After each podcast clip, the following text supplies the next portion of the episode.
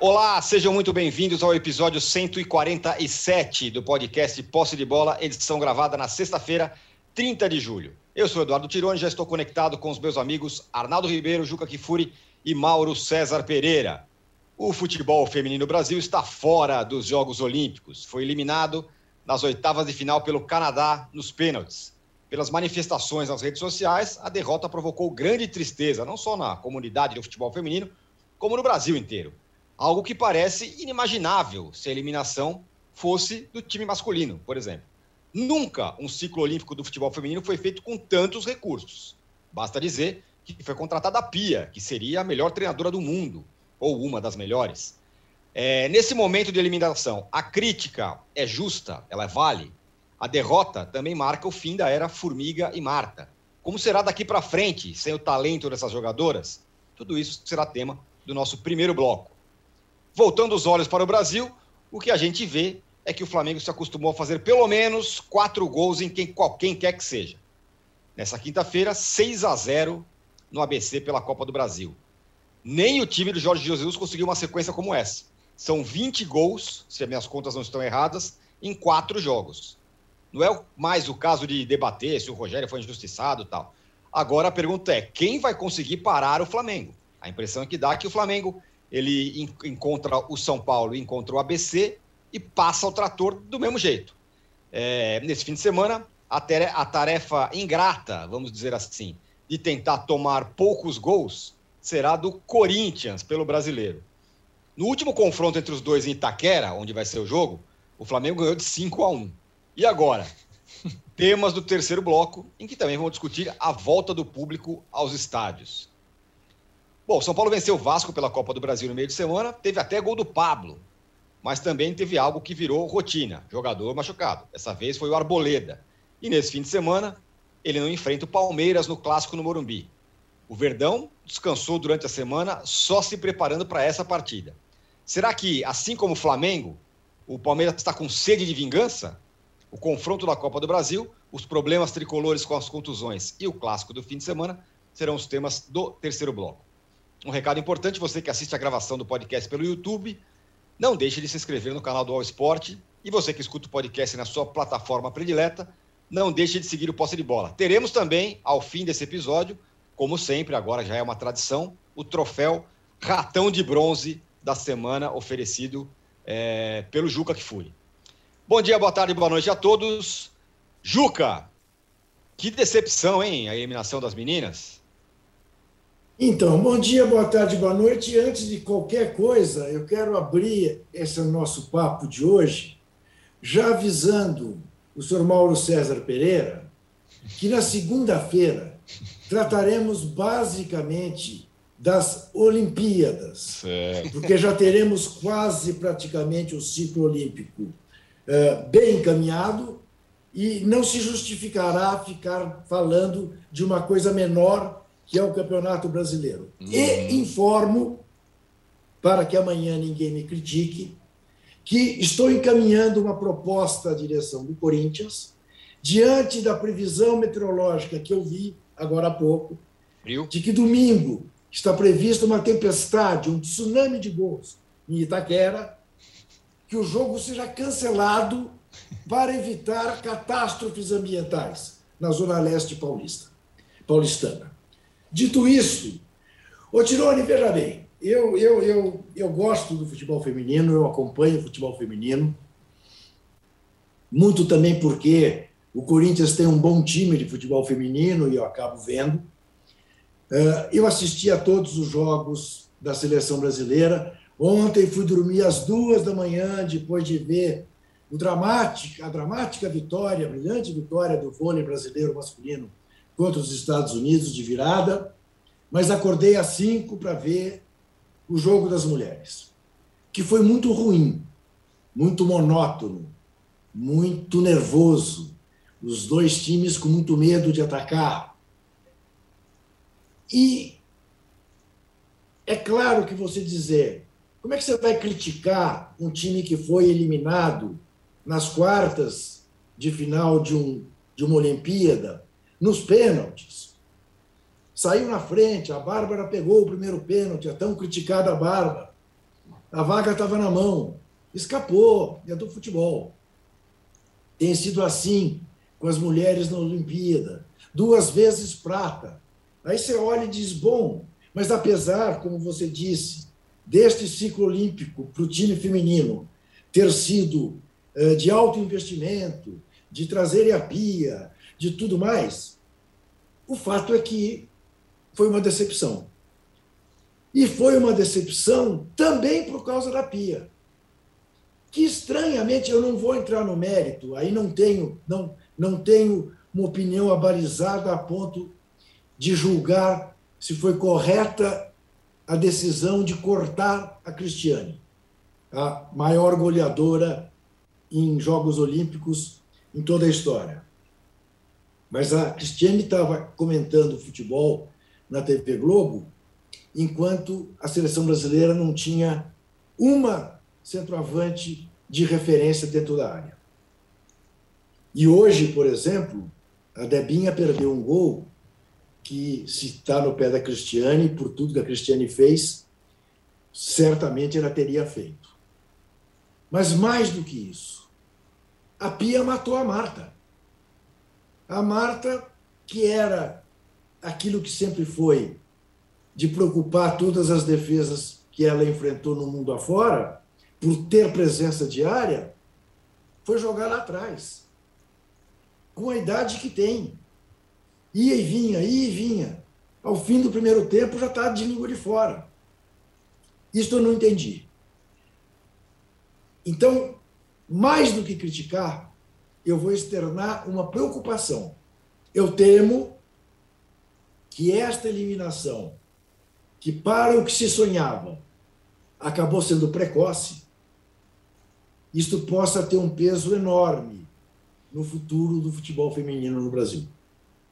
Se você olhar para a CBF na situação em que está, com o presidente interino e com dois interventores nomeados para assumi-la, um, presidente do Flamengo, Rodolfo Landim, denunciado por evasão de divisas, porque pôs 100 milhões de reais para fora do Brasil e por dar prejuízo a três fundos de pensão pela empresa dele de prospecção de petróleo, que nunca tirou uma gota de petróleo.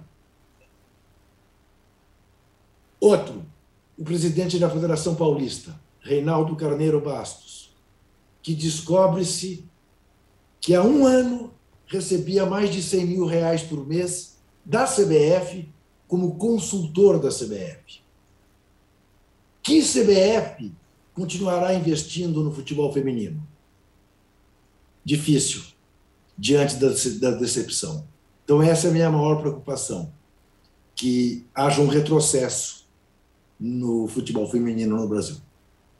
É, acho que essa é uma questão importante, ainda mais que não vai ter mais Marta nem Formiga, essas, essas aí já estão não vão, vão, vão se, daqui a pouco estão aposentadas, é, não vai ser fácil. O Arnaldo, agora falando dentro de campo também, é, dá para criticar a Pia hoje? Afinal, a, a seleção brasileira contra, demitiu lá o Vadão, que não tinha condição de ser técnico da seleção, contratou a Pia, que é a melhor técnica do mundo, Guardiola das mulheres, não sei o quê. E ela não foi bem, pelo menos hoje não foi bem, né? Muita gente criticando a forma como a Marta jogou, né? É, tem essa questão da atuação em si da seleção hoje e nas Olimpíadas. Vai lembrar que na fase de grupos o Brasil ficou em segundo lugar, atrás da Holanda, e fez um último jogo da fase de classificação, não digo poupando jogadoras, mas não muito interessado no primeiro lugar, até para fugir dos Estados Unidos no cruzamento. Vamos combinar que não foi propriamente escolher o Canadá, mas eh, quase celebraram ah, o cruzamento, eh, escaparam dos Estados Unidos, que vão jogar com a Holanda e pegar o Canadá, e de fato, contra o Canadá, a participação foi eh, ruim, um jogo ruim. O Brasil fez um grande jogo na estreia, depois um jogão contra a Holanda que foi emocionante, e depois é, não foi bem na última partida na fase de classificação, interessado ou não, e não foi bem no, na primeira mata-mata. É uma baita decepção. A gente não tem que esconder isso. É uma baita decepção por tudo o que aconteceu nos últimos quatro anos, no ciclo quatro anos e meio.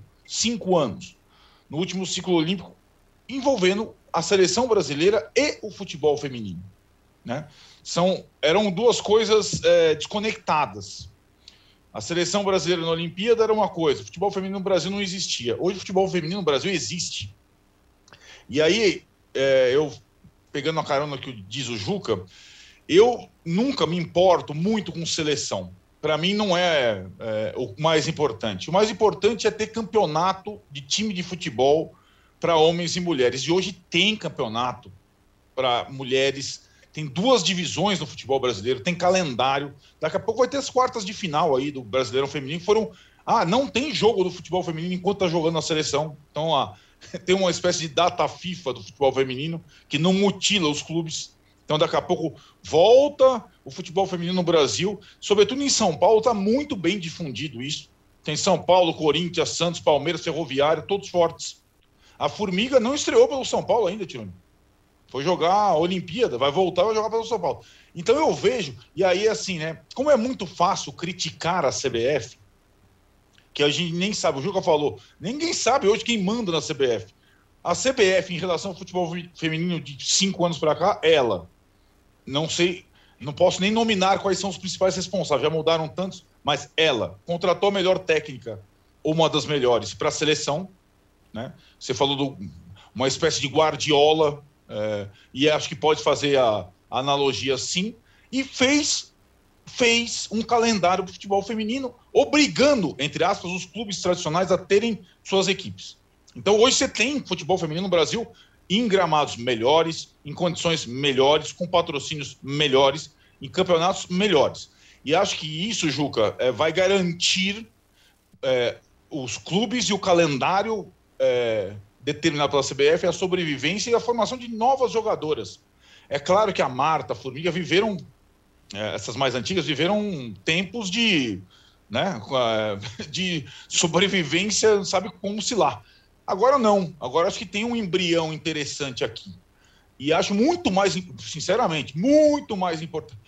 Quando a gente tiver a cobrança que a gente tem na Olimpíada para o futebol masculino, para o futebol feminino, aí a gente vai estar tá bem no futebol feminino no Brasil, sabe? Porque aí nós vamos ter condição de entender que é, tá sendo é, tem jogadoras suficientes, clubes suficientes, formação suficiente e tem e tem o mais interessante pós ciclo olímpico é a gente observar, como disse o Juca, a manutenção desse embrião do futebol feminino no Brasil.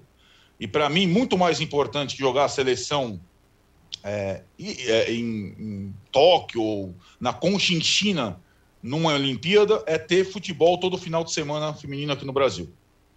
E acho que hoje a gente já tem isso. Era inimaginável. Hoje a gente tem isso. Eu já sei até quais são as quartas de final do Campeonato Brasileiro.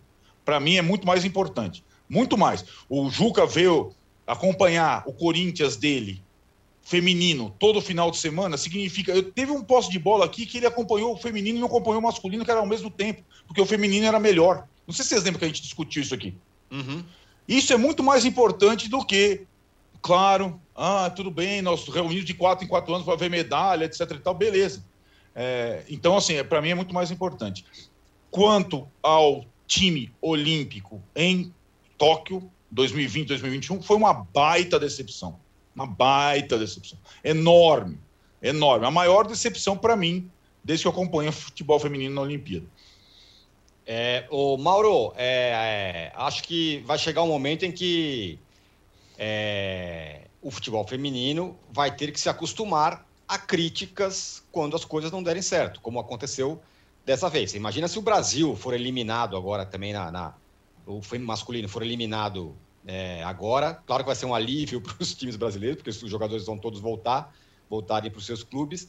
Mas imagina o, o, nível das críticas. E o futebol feminino, com esses recursos que tem tido, com, essas, com isso tudo que o Cornado falou, que está tá nascendo um negócio aí, daqui a pouco vai ter que se acostumar às críticas, não?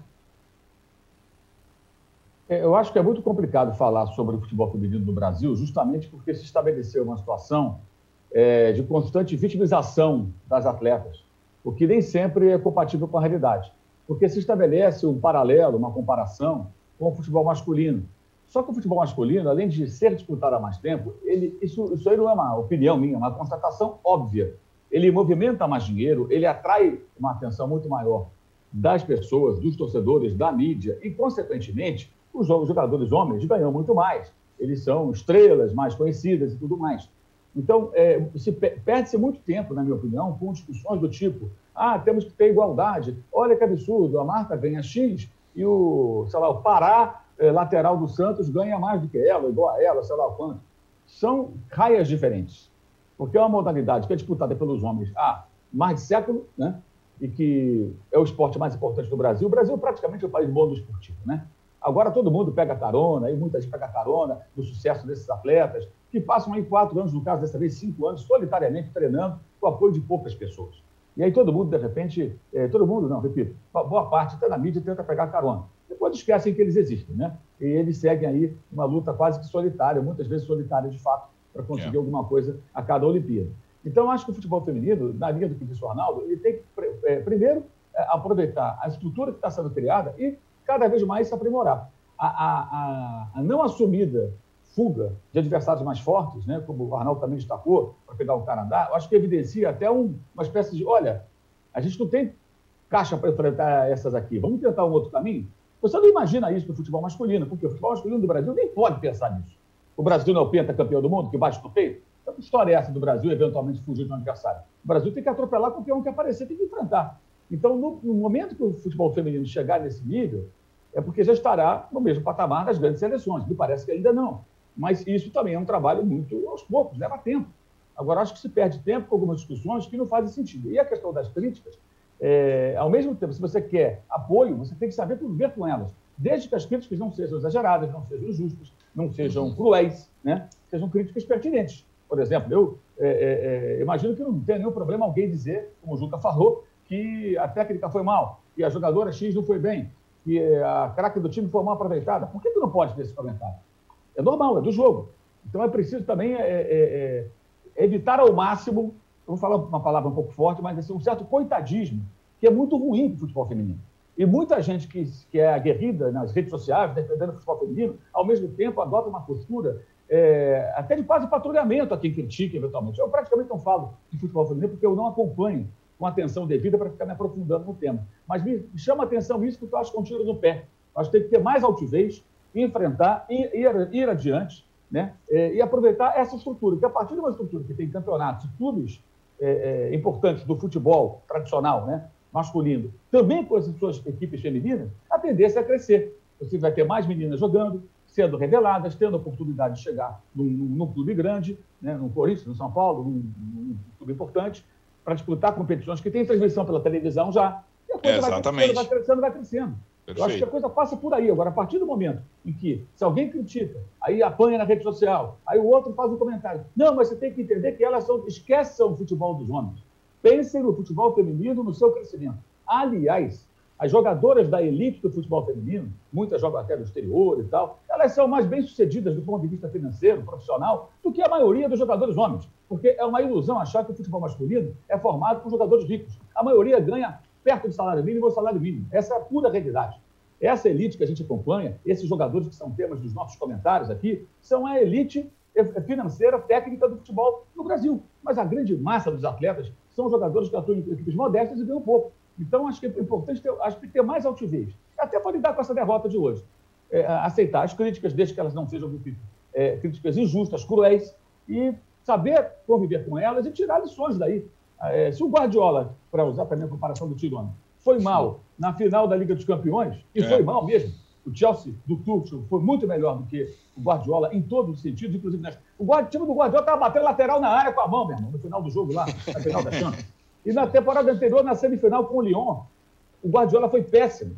E a temporada dele foi fantástica essa temporada, ficou quase 30 jogos sem perder. Mas afinal ele foi mal. E foi criticado, tem que ser criticado. A Pia também poderá ser criticada.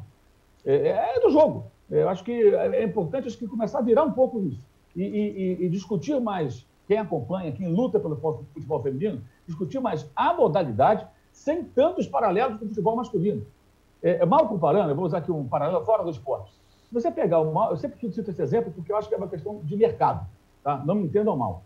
Se você pegar a, a modelo mais bem paga do mundo, ela ganha 20, 30 vezes mais do que o homem mais bem pago do mundo. A mulher modelo e o homem modelo. Porque o mercado da moda, que movimenta milhões e milhões, é o mercado feminino, muito mais do que o masculino. Então, o desfile da modelo mais famosa do mundo, eu nem sei qual é, mas sempre é, e sempre foi assim, 15, 20, 25 vezes mais. O cara ganha, se o cara ganhar um milhão de dólares no desfile, ela, ela a, a, o, o, paralelo que esse cara tiver nas mulheres modelos vai ser 20 milhões de dólares um abraço. Por quê? Porque é um, é, um, é um mercado movimentado dessa maneira. E o futebol ainda é, gostem ou não, é, concordemos ou não, é, é, o futebol masculino movimenta muito mais. Então, essa comparação ela é ruim, ela é nociva. O futebol feminino tem que correr na sua raia, buscar o crescimento, o aprimoramento técnico, da quantidade, tirar a qualidade e, aos poucos, ir avançando e avançando. Não só em Olimpíada, mas em outras competições. E quero deixar claro aqui que eu acho legal o futebol feminino na Olimpíada, acho que tem, tem que ter, Acho que para elas é muito importante. Hoje, se o Brasil avançasse, seria extremamente relevante para a modalidade no país. Mas o futebol masculino é outra história. Ele não tem nada a ver. Acho que é um torneio que nem deveria existir. O futebol masculino é a Copa do Mundo, Copa América, se fosse mais organizado também a cada quatro anos, teria uma relevância até maior. E outras competições eventuais. É, acho que não dá para comparar. Então, por isso, acho que essa eliminação de hoje ela, ela tem um peso grande, mas é, é, é, faz parte do jogo. E acho que talvez é, é, esses jogos tenham mostrado que o Brasil ainda não chegou num estágio das principais seleções, especialmente por essa questão. Então, vamos pegar o Canadá aqui, aí pega o Canadá, e aí não consegue derrotar o Canadá, quer dizer, ainda, ainda falta, ainda falta, ainda falta para chegar no grupo das seleções que são consideradas as melhores do mundo, ao contrário do futebol masculino, onde o Brasil sempre aparece entre os favoritos, porque já tem uma trajetória muito maior, mais longa, a comparação, acho que até cruel, e repito, acho que às vezes vira um tiro no pé. Muito bem, senhores. Fechamos então o primeiro bloco com a triste eliminação da seleção feminina de futebol nos Jogos Olímpicos. E a Marta, ao fim, deu entrevista e falou assim: a frase que me chamou a atenção, não, dessa vez não faltou nada. É, realmente a seleção teve muitos recursos e não deu. O futebol é assim, às vezes não dá mesmo. É, voltamos daqui a pouco, em 30 segundos. Vamos voltar as baterias aqui, os nossos holofotes para o futebol daqui, do, dentro do Brasil, para falar do Flamengo. Mais uma goleada, rapaz. A galera tá olhando a tabela. Quando que a gente vai encarar o Flamengo? Porque deve estar tá todo mundo apavorado. O Flamengo meteu 6 a 0 no ABC e enfrenta o Corinthians no fim de semana. A gente volta em 30 segundos. Enquanto na rua o comércio tem hora para fechar, na internet ele continua sempre aberto. E agora você pode abrir o seu negócio ou levá-lo para a internet com toda a facilidade, experiência e segurança do UOL. Chegou o UOL Meu Negócio. Com ele, você tem o criador de sites e a loja virtual para começar a crescer na internet. Faça como milhares de clientes. Acesse agora mesmo uol.com.br barra meu negócio e leve o seu negócio para a internet. UOL Meu Negócio, apoiador oficial do seu sonho. Estamos de volta para o segundo bloco do episódio 147 do podcast Posse de Bola. Ô Mauro, ninguém caminhou nessa perna da Copa do Brasil tanto a classificação nessa primeira, no primeiro jogo de ida, como o Flamengo. Ganhou de 6 a 0 em casa, vai poder jogar com o time C, se quiser, no jogo de volta. Ainda vai poder descansar o seu time para as outras competições, Libertadores, Brasileiro. Mais uma vantagem que o Fla leva é, para o decorrer da, da, da, enfim, do calendário aí, da, da dos jogos. E o que está acontecendo, Mauro, é que parece que o Flamengo olha para o São Paulo e ganha de 5, olha para o ABC, ganha de 6, e assim vai. Ele não consegue nem. O Flamengo não, não olha nem o adversário, sabe que vai passar o trator em cima de todo mundo. Eu acho que é importante frisar, assim como no ano passado, na temporada passada, o Palmeiras teve muita sorte no sorteio, pegou adversários mais fracos do que aqueles que seus adversários brasileiros tiveram pelo caminho, né? É, o Flamengo está tendo essa sorte esse ano. Né? O Flamengo pegou um time da quarta divisão do futebol brasileiro é, como o Santos, que é um time da quarta divisão. O Santos também meteu 4 a 0 né? Então, é importante frisar que é, dessa vez o Flamengo está com sorte. Aliás, pegou também o time até agora o mais fraco dos classificados é, é. na Libertadores, que é o Olímpia. Aliás, uhum. será público, tá? Acabou de sair a informação do Léo lá, aqui no UOL, 10% de público do Flamengo Olímpia no Maracanã. Falaremos disso. Paz acabou concordando. É, mas, enfim, é, então, assim, o Flamengo pegou um adversário frágil ontem. Agora, você pode ganhar desse adversário fraco de diferentes maneiras.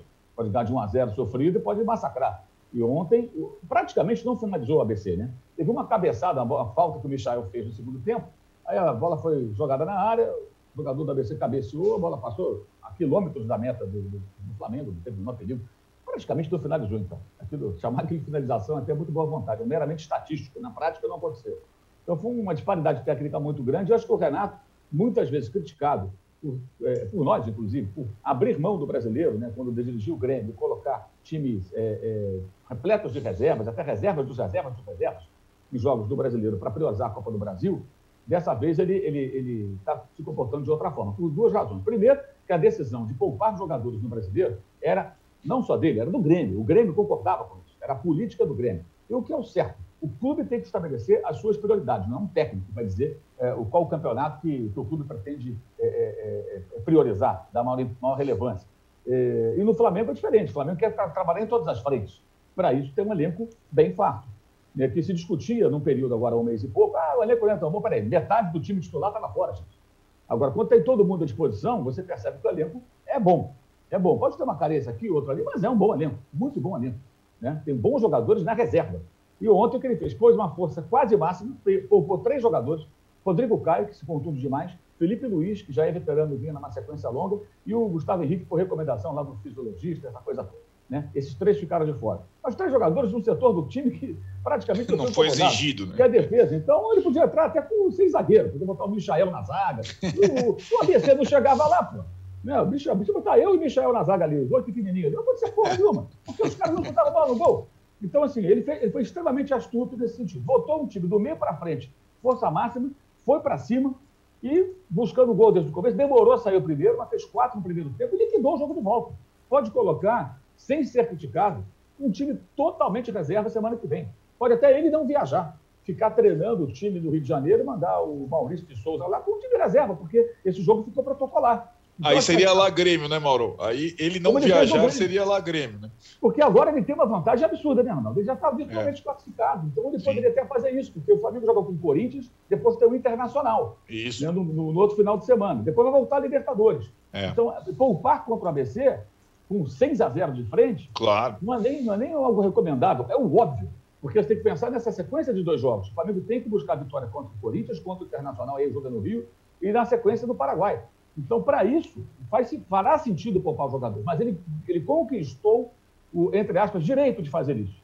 Né? Mas a, a, política do Flamengo é diferente da do Grêmio. E o Renato acho que se adaptou bem, entendeu bem. Ontem ele foi inteligente. Colocou o time forte para tentar liquidar logo. Ele liquidou. E no segundo tempo, com 12 minutos, já trocou quatro jogadores. Um se machucou, foi o Renê, os outros foram de profissão. Mais adiante tirou mais um, foi o Gabigol, entrou o Vitinho. E ele pode ter um time bom, inclusive contra o ABC, né? com a zaga de ontem, com o goleiro reserva, com o Mateuzinho, o Rodinei e o Ramon na esquerda, já que o René se machucou. Ele pode ter Arão, é, João Lucas, Vitinho, é, Muniz, se não for vendido até lá, que está para ser vendido a qualquer momento, fechar o negócio, está praticamente fechado aqui no Fula. Né? É, o Pedro e o, e, o, e o Michael. Enfim, ele tem várias opções aí. Mas é um time até bom, um time parecido com aquele que jogava o estadual, já na reta final, antes de estrearem os titulares, né, os jogadores principais. Agora, essa questão de muitas goleadas, eu acho, eu acho que isso vai durar a vida inteira, claro. Né? O jogo, o jogo contra o, os jogos contra o São Paulo em Defesa e Justiça foram jogos que, na reta final, o Flamengo disparou a marcar os gols. Contra o Bahia, não. O Flamengo dominou completamente e foi construindo a goleada pouco a pouco. Ontem, nem se fala. Mas não vai ser sempre assim, creio eu. Acho que vai encontrar mais dificuldades adversários que vão estar mais, mais, mais é, precavidos e com estratégias, imagino, mais eficientes para tentar impedir que o Flamengo faça prevalecer seu poderio ofensivo. Né? Mas, óbvio, que são vitórias com placares é, é, é, elásticos, e isso é extremamente relevante. Né? E fica muito. E outra coisa que o Renato tem que começar a pensar é no que fazer quando ele enfrentar aquilo que o Senna enfrentou, que é ficar. Não vai ficar um mês, mas vai ficar cerca de 12, 13 dias sem jogadores, certamente, porque em setembro tem data FIFA. E serão três jogos, porque tem um jogo atrasado do ano passado, de março. E depois, em agosto, em agosto e outubro, mais três jogos.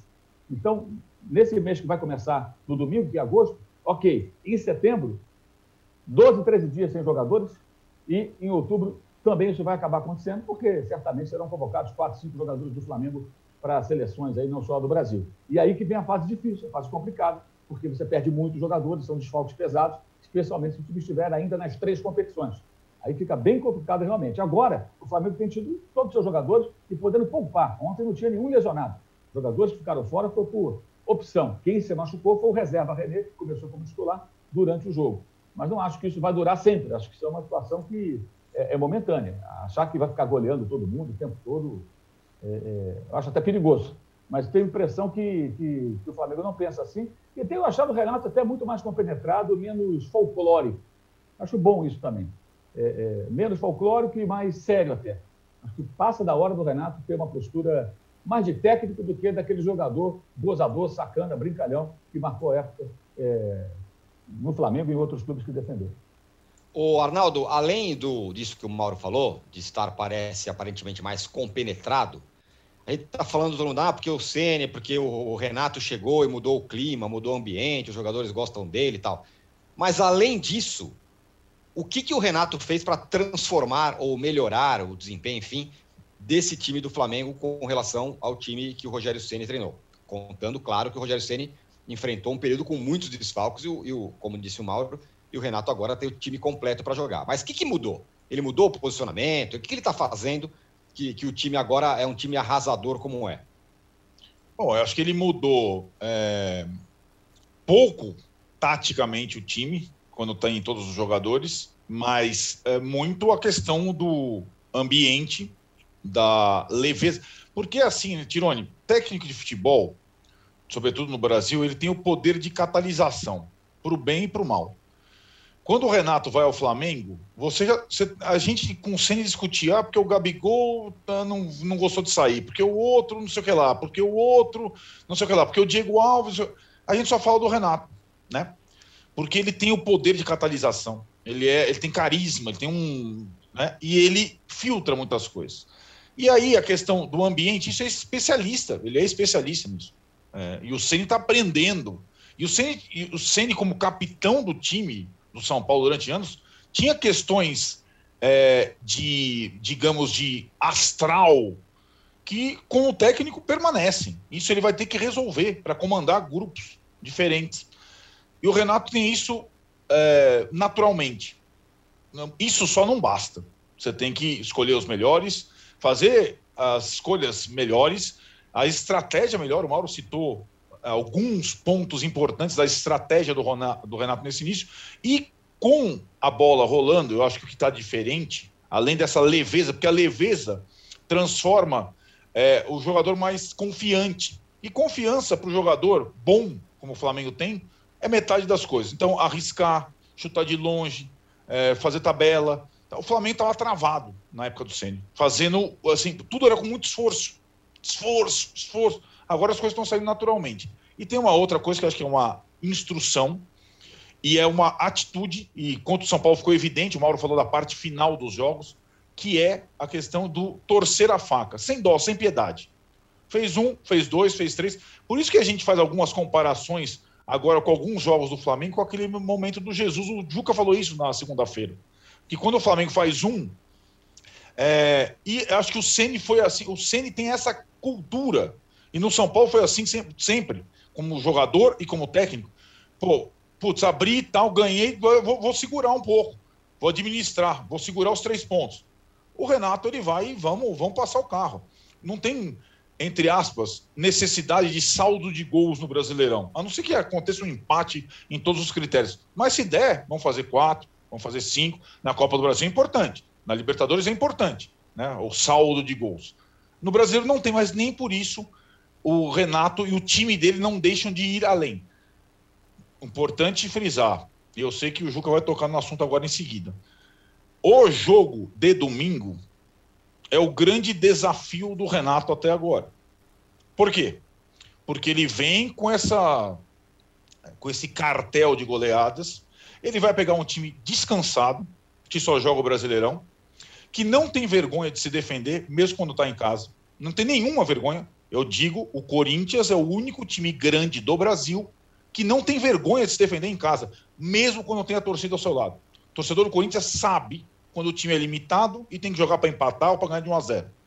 Não tem torcida no estádio, mas o, o time do Corinthians não vai ser. O time do Corinthians assistiu tudo isso que a gente está falando, desde o primeiro jogo do Renato até agora. Então, domingo vai ser pedreira. O Corinthians vai se defender como nunca e vai criar dificuldade. Vai ser, com certeza, a partida mais difícil do Flamengo do Renato até agora. E não espere. Quando eu vi, ah, vai ganhar de pouco, tal, não é assim. O Flamengo, para ganhar do Corinthians, vai ter que jogar mais do que jogou até agora o tempo todo, porque ele vai pegar o time mais fechado e mais defensivo ele que ele encontrou até agora. Vai lá, Juca, completa aí, cara. Ah, Ó, 0 a vocês- 0 no domingo. Vocês que estão acompanhando ao vivo, vocês estão vendo que a câmera tá fechada no Arnaldo. Vocês estão perdendo as tá expressões. do- desesperado. As expressões do Ah. Juca. O Juca quase, tá o Juca quase saiu de cena. 10. Quase Tá saiu bravo, de bravo. Ficou É, bravo. Você está desafiando a fazer 10. Mas vai ser jogo parelho. Cinco só é pouco. Olha aqui, olha aqui. Primeiro, primeiro, olhando para o jogo Flamengo e ABC, o Flamengo começou o jogo, o Gabigol perdeu um gol, o Gabigol perdeu o segundo gol, o Bruno fez um gol, estava impedido. eh, aí deu uma certa calmaria. E acho que passou na cabeça das pessoas, e será que o ABC da Série D vai complicar a vida do Flamengo? E aí o Flamengo fez dos 25 aos 45 com o ABC exatamente o que havia feito com o SPFC. exatamente a mesma coisa. Meteu quatro gols de cambulhada. Você sabe o que eu acho? Não é preocupação com saldo nem na Libertadores nem na Copa do Brasil. É a preocupação em ser alegre, em Certo. jogar bom futebol, em dar show. Eles se divertem. Quem viu a volta do time do Flamengo no intervalo, viu seis jogadores que voltaram agrupados às gargalhadas. É. Isto eu acho que é mérito do Renato Gaúcho, porque no Rio ele é gaúcho. Em Porto Alegre ele é Portalupe. No Rio ele é gaúcho. É mérito dele. Ele desanuviou É. o clima pesado. Sem do- dúvida. Do, do ambiente. É claro que ele teve todo o elenco de volta, coisa que o Rogério nunca teve. Mas ele fez este papel brilhantemente. Aí, é óbvio, Arnaldo, que o Corinthians não vai fazer o que fez ano passado, que o Mancini achou Isso. que podia jogar de igual. para igual e tomou de cinco. Né? Ah, o Silvinho vai fazer de duas uma. Ou a gente consegue o cancelamento do jogo, Que o Juca Ou- está tentando ainda. Tá tentando. tentando, ou vai pedir uma, uma permissão especial para o Corinthians jogar com 15 jogadores. Quem sa- Quem sabe aí dificulte o suficiente para perder de pouco. Mas a, a- a previsão, Arnaldo, por mais. É claro, você vai dizer, é clássico é clássico e vice-versa, é, é jogo de cachorro grande, é o peso das camisas. É evidente, é, pode acontecer uma, uma, um aborto da natureza, como a gente está mais que acostumado a ver acontecer em futebol. Mas a previsão de temperatura normal é o Flamengo golear o Corinthians. Porque a diferença é aquilo que o Tirone disse, é abissal. E, e, e não é apenas com o Corinthians. Eu diria que não é assim com o Atlético, com o Palmeiras, e não sei com quem mais, talvez com o Fortaleza. É, Fortaleza endurece jogo com todo mundo, embora ontem tenha visto o CRB endurecer com ele. Mas eu não tenho dúvida de que a previsão é de um massacre em Itaquera domingo, e não é conversa de torcedor atemorizado.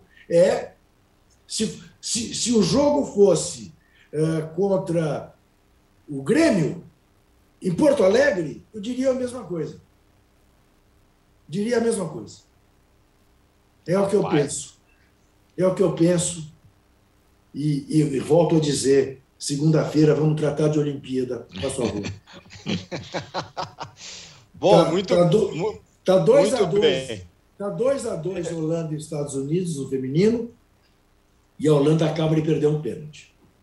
Aí, tá vendo só? Não tá fácil para ninguém. É a Holanda Não. que empatou em 3 a 3 com, com, com o Brasil na primeira fase. É... Bom, fechamos. Eu só quero Tem registrar o que vocês- público, tem o público, né? Vai ter Ah, público tem a no jogo do tem Flamengo. do público. É verdade. é- acabou de sair, né? O, o- vai ter público no jogo do Flamengo, 10%, não é isso, Mauro?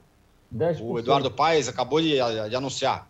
É, o Flamengo teria 30%, mas serão 10%. né? Vejamos agora se o clube eh, dará prioridade àqueles que compraram pacotes antes da pandemia ano passado, né? aqueles que são os mais assíduos, o que deveriam, em tese, ter prioridade na aquisição desses ingressos, desde que preencham ali eh, as exigências, né? que é du- duas doses de vacina, o PCR, essa coisa toda. que, que, que, vai ser detalhadamente explicado aí nos próximos dias. Tem tempo até lá, né? O primeiro jogo é no Paraguai. É o jogo de volta, né? Eu quero é. pontuar. Agora, Arnaldo. Eu queria fala, só para que, que ninguém me cobre. Sou absolutamente contra. Acho mais uma irresponsabilidade, como haverá irresponsabilidade aqui em São Paulo de voltar a bar até meia-noite, 80% eh, da capacidade. Fez-se isso na Inglaterra e já estão voltando atrás. Fez-se isso nos Estados Unidos, tira a máscara, estão voltando atrás. Estão tratando, a cada alívio da pandemia, tratam é. como se ela estivesse acabando.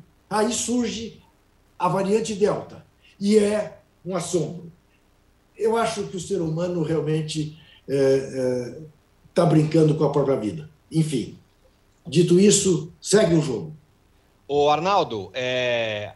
agora a questão é como é que vai ser daqui para frente, né? Bom, tá liberado no Rio de Janeiro, provavelmente os outros estados vão caminhar nesse sentido também, os outros clubes também vão querer, em Minas já vai ter também. Já está né? liberado né? em Minas antes do Rio, né? É, já está é, liberado em Minas antes do Rio, exatamente. O percentual maior, 30%. Maior, 30%, exatamente. O Alexandre Calil liberou 30% Isso. do jogo Atlético E River Plate. E é. apenas, apenas porque eu me esqueci, Arnaldo, Lembre-se, Tóquio está batendo todos os recordes Isso. de contaminação, de infecção, a partir do momento que o mundo foi para Tóquio. É. Fala aí, Arnaldo. É, acho que é um pouco isso. Os exemplos é, de outros países, eles levam a crer que isso, de fato, é uma responsabilidade. E, e acho que não, não é o momento ainda. Aqui no Brasil é muito é, pontual. Eu acho que em São Paulo o Juca falou da questão dos bares. Existia a expectativa na quarta-feira de ter alguma determinação também da abertura de público nos jogos em São Paulo. E o governo não permitiu, até porque uma. Em relação ao futebol, o governo de São Paulo também politicamente ele se coloca diferentemente dos outros principais estados desde o início. Foi aqui que parou o futebol por duas, por, por quase um mês, né? e, e no, durante o estadual e tudo mais. Então também é uma bandeira política, né? É, e então São Paulo acho que não fez ainda como Minas Gerais e como o Rio de Janeiro. O Rio de Janeiro teve essa situação para o jogo do Flamengo, um pedido específico para o jogo da Libertadores, mas no geral ele vai abrir mais para frente para todos os, os clubes envolvidos, Série A, Série B, mais para frente, setembro, outubro. E como disse o Mauro, em Belo Horizonte já tem, já tem, a, já tem a, a, a distribuição de como serão esses 30% de ingressos do Mineirão para Atlético e River pela Libertadores. Eu, eu sei, Tironi, eu acho assim, além de ser ainda para mim uma irresponsabilidade em termos de saúde, é, eu acho que seria muito mais plausível essa situação do público nos estádios é, com mais segurança, eu imagino, e com mais, entre aspas, justiça esportiva na virada da temporada, né? Na virada da temporada. É, é, vale lembrar que na, a CBF prevê público na próxima fase da Copa do Brasil, dependendo da anuência dos estádios e municípios, né, na próxima etapa. Então está voltando aos poucos, é, cada lugar de um jeito, mas eu acho que é, essa situação não tem.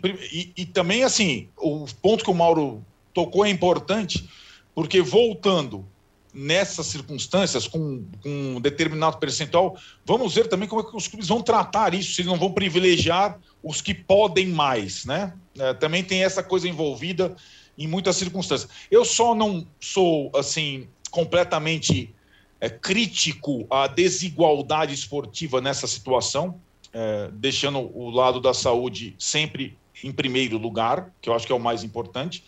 Mas a questão da desigualdade esportiva também existiu em outros locais, países que voltaram com público nos estádios, como na pois, Premier League, como pois, na Eurocopa. Pois é. é, Arnaldo, porque aí tem o seguinte, quer dizer, olha, se fosse uma situação assim, mas não é, se fosse, Olha, na minha cidade o problema está resolvido. Eu não vou ter que pagar pelo fato de na outra cidade não estar. Então eu até aceito.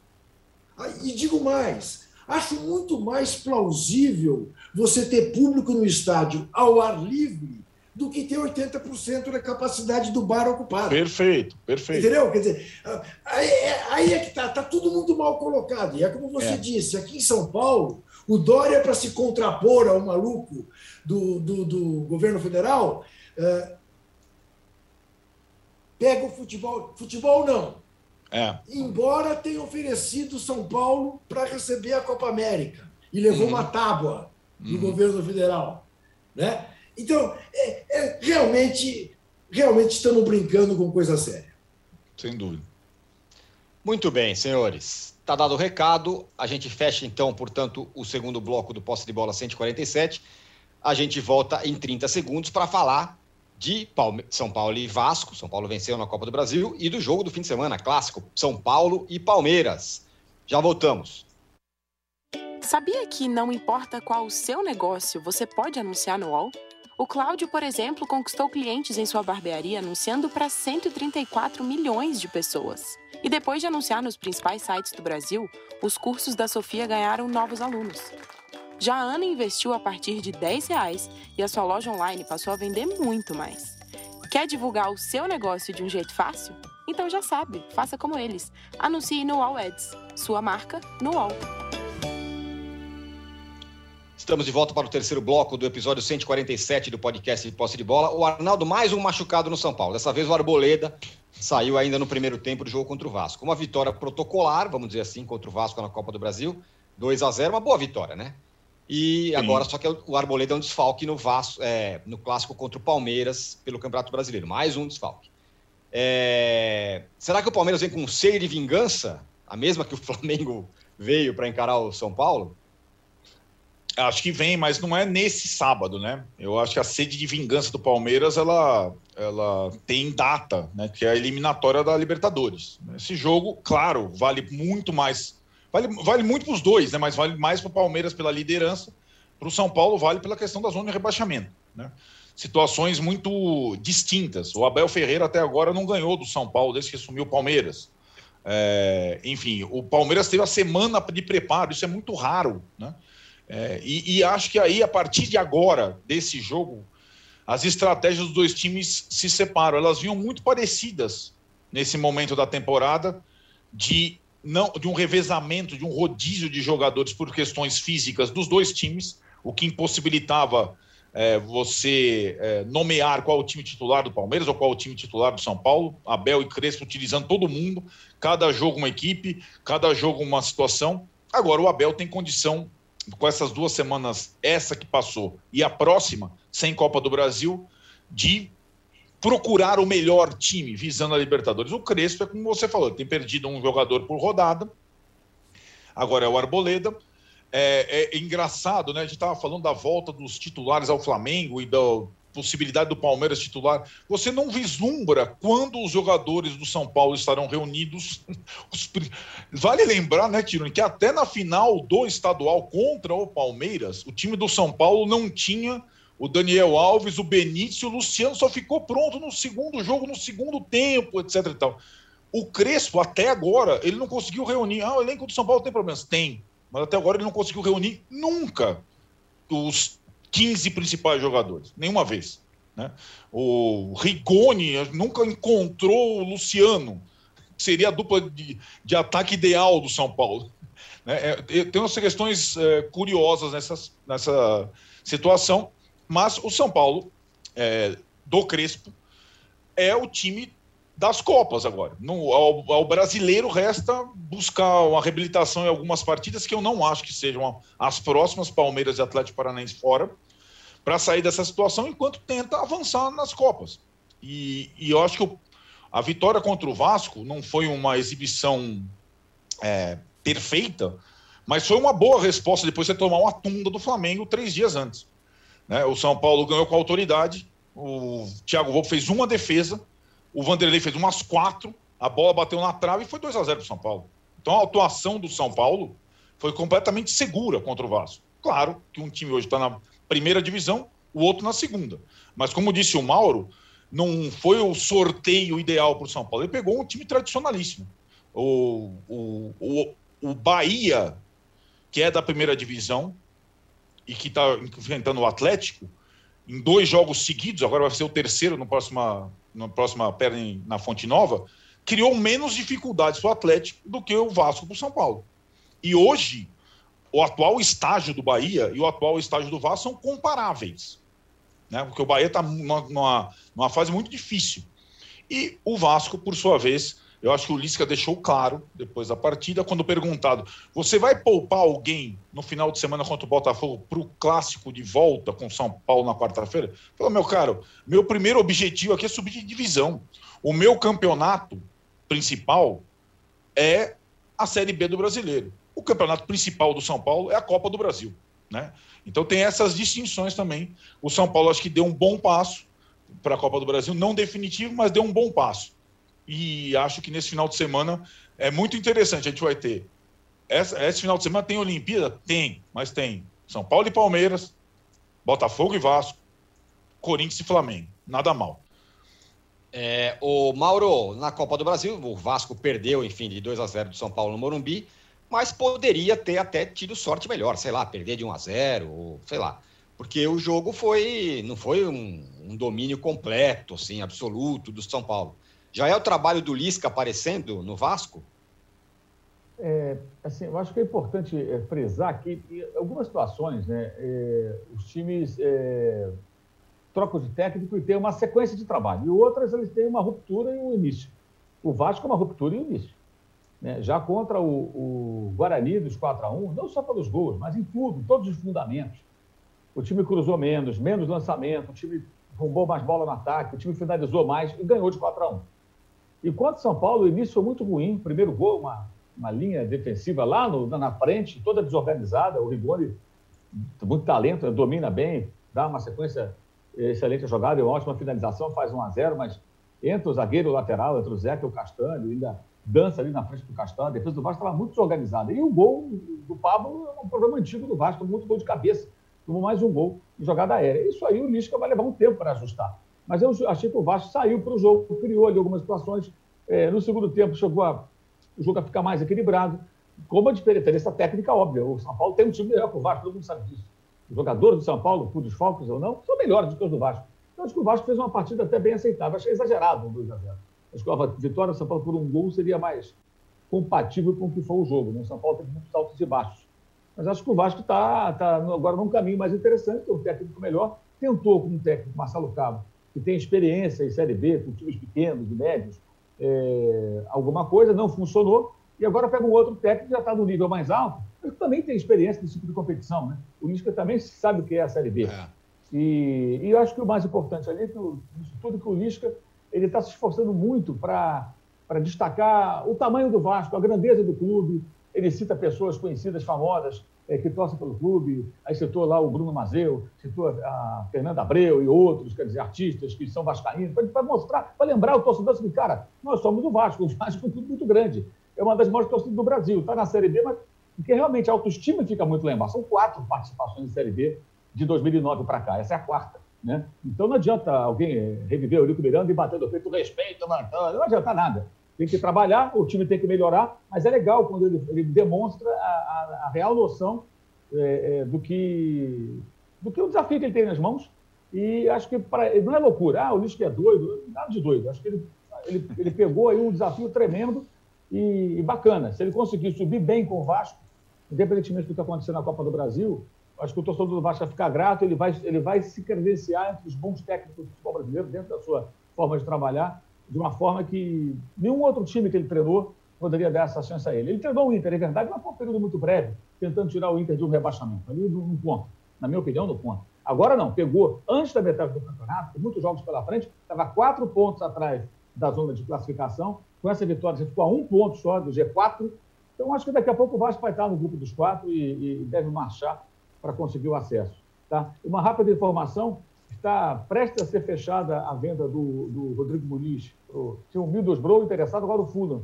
Então deve ser vendido para o time de Londres, cerca de 10 milhões de dólares, mais ou menos, deve dar uns 50 milhões. Até o VD Casagrande Repórter deu essa informação. Falei com algumas pessoas do Flamengo, estão animados e acham que vão fechar o negócio hoje. O Flamengo tem dois dirigentes lá na Europa, inclusive, e o Flamengo ficará com um percentual, 20, 20 e pouco por cento, de venda futura. É bom lembrar que o Rodrigo Muniz estava emprestado ao Curitiba, era um jogador que o Flamengo não contava com ele, e quem pediu o Rodrigo Muniz foi o Rogério Senna, que a torcida tanto xinga, né? Pediu o Muniz, ninguém entendeu. Aí ele escalou o Muniz com, com, com o Pedro, reclamaram que não era com o Gabigol. Aí mais adiante o Muniz começou a ter oportunidades, começou a fazer os gols e começou a chamar a atenção de clubes lá de fora. E deve fazer uma, uma ótima venda do Flamengo. E é uma venda que faz sentido. O Flamengo tem o Gabigol, tem o Pedro, ele é um jogador jovem, tendo poucas oportunidades, vender por uma cifra dessa, daqui ficar para o percentual, o que, que os caras estão pensando? Se você vem para um time inglês, da segunda divisão, esse jogador for bem, ele amanhã vai para um time da Premier League. Uhum. E se ele for, é, é, negociação de inglês com inglês. Aí é muita grana, porque as, as, os negócios dentro da Inglaterra são de valores absurdos para a nossa realidade. Aí você pegar 20%, 25%, algo em torno disso que o Flamengo vai, vai, vai preservar nesse negócio, ah, fica melhor ainda, né? Você tem uma ideia, você está se especulando 120, 130 milhões de, de, de libras pelo Grealish. É um bom jogador, mas peraí. É, por quê? Porque ele é inglês e joga no Aston Villa, então se ele for para o City da vida vai custar mais de 100 milhões. Eu acho uma loucura. Acho que ele tem essa bola toda, mas é inglês e joga ali na Premier League. Então, um jogador que vai para o futebol inglês, quando é negociado ali dentro do país, ele, ele vale muito dinheiro. Então, pode ser uma venda bem, bem interessante para o Flamengo. Tá aí, então, a informação, Rodrigo Muniz, provavelmente vendido aí para o futebol inglês, rendendo uma boa grana para o Flamengo. Eu quero passar a bola para o Juca, mas rapidinho, Arnaldo, é... sobre o São Paulo ainda, tem essa história do Benedetto, sai ou não sai?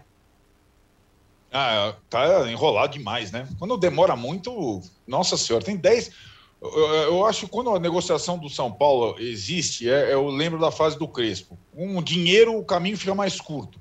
Como o São Paulo não tem dinheiro, o caminho é longo. O Benedetto está jogando toda a pré-temporada pelo Olympique de Marselha. A questão é que ele acabou se tornando a última opção por uma contratação de atacante antes do mata-mata da Libertadores, que era uma das é, das, das, dos pedidos do Crespo quando ele chegou. Então, acho que é, é difícil, deve resolver nas próximas horas o sim ou não. E a, a intenção do São Paulo era contratar um centroavante um, definidor, que o São Paulo não tem no elenco, antes do mata-mata com o Palmeiras pela Libertadores. Mas estou achando cada vez menos provável essa contratação desse centroavante gringo que custa caro.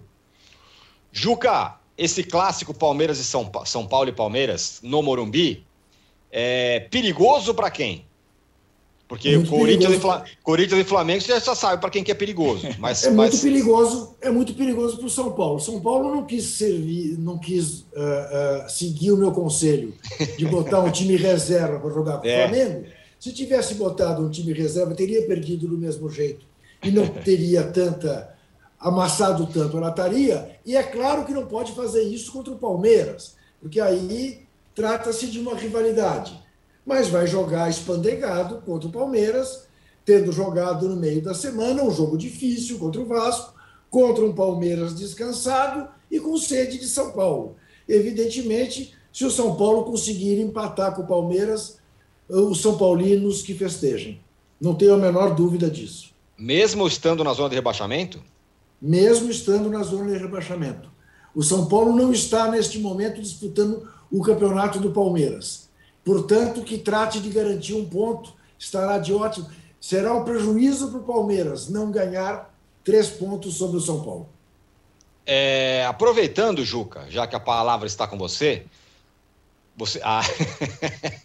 Não é, é isso mesmo, é isso mesmo. Exatamente é, é isso. É o suspense. Juca, Juca está em suas mãos com o troféu Ratão de Bronze desta semana, desta sexta-feira, e queremos saber para quem que vai. O, o Eu tinha de desde o domingo passado um candidato que era o médico do Flamengo, Márcio Tanuri, que interrompe a festa que o time do Flamengo fazia com aquela bobagem de provocar o banco do São Paulo e querer trocar porrada. Ele que é médico do MMA, acho que está tomado por esse espírito. Depois do correr da semana, é, claro que o, que o Rodolfo Landim, denunciado pelo Ministério Público Federal, e o Reinaldo Carneiro Basto, assessor da CBF por 100 mil reais por mês, passaram a merecer também. Mas eu vou ficar com uma figura que me causou profunda antipatia, que é a seguinte: vocês viram que a judoca brasileira Maria Portela, evidentemente, foi prejudicada pela arbitragem, ganhou uma luta que a arbitragem lhe tomou. Sim. Ao passo, ao passo que o Gabriel Medina quis inventar que o aéreo dele vale mais que o aéreo do japonês. E que o japonês apenas teve a vitória porque estava no Japão. E muito bem, em seguida o japonês concorreu com o brasileiro Ítalo e, e perdeu. Portanto, não é para o Gabriel pensador, é para o Gabriel mal perdedor que vai. Medina. Exatamente. Gabriel Medina fica com o nosso ratão de bronze. Tá aí. Parece uma prancha, de... né? O ratão de bronze. O ratão é de bronze. O, ratão, Inclusive tem uma levada de uma prancha. Exatamente. Não, e, e, e, é bronze, é medalha é terceiro lugar. Medalha, né? Exatamente. exatamente. Bronze. Né? Ratão de bronze. Não, não, mas não valeu. isso que eu pensei. Exatamente. exatamente. Então tá aí o, o, troféu ratão de bronze da semana vai para o surfista Medina, que foi, eu diria, um mal perdedor né, na Olimpíada. Bom, é, ficamos por aqui, fechamos o episódio 147 do podcast Posse de Bola. Você que está acompanhando é, o programa ao vivo, é, você fica agora com o All News Olimpíadas. E hoje estará com a gente a Maurine, que vai lá, vai lá falar da eliminação do futebol feminino, e também a Eliana Alves Cruz, que vai falar sobre representatividade negra. Uhum. A gente volta segunda-feira com os resultados de Corinthians, é, Flamengo é, rapaz, e, de, de, e, São Paulo e Palmeiras. Talvez só uma das pessoas aqui estará feliz é, na é, segunda-feira. Aqui abaixo. Voltamos então segunda-feira. Tchau. Aposto que sim. Aposto que vocês quiserem.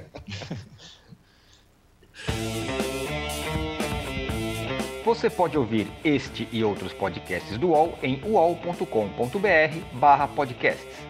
Posse de Bola tem pauta e edição de Arnaldo Ribeiro e Eduardo Tironi, produção de Rubens Lisboa, edição de áudio de João Pedro Pinheiro e coordenação de Juliana Carpanês.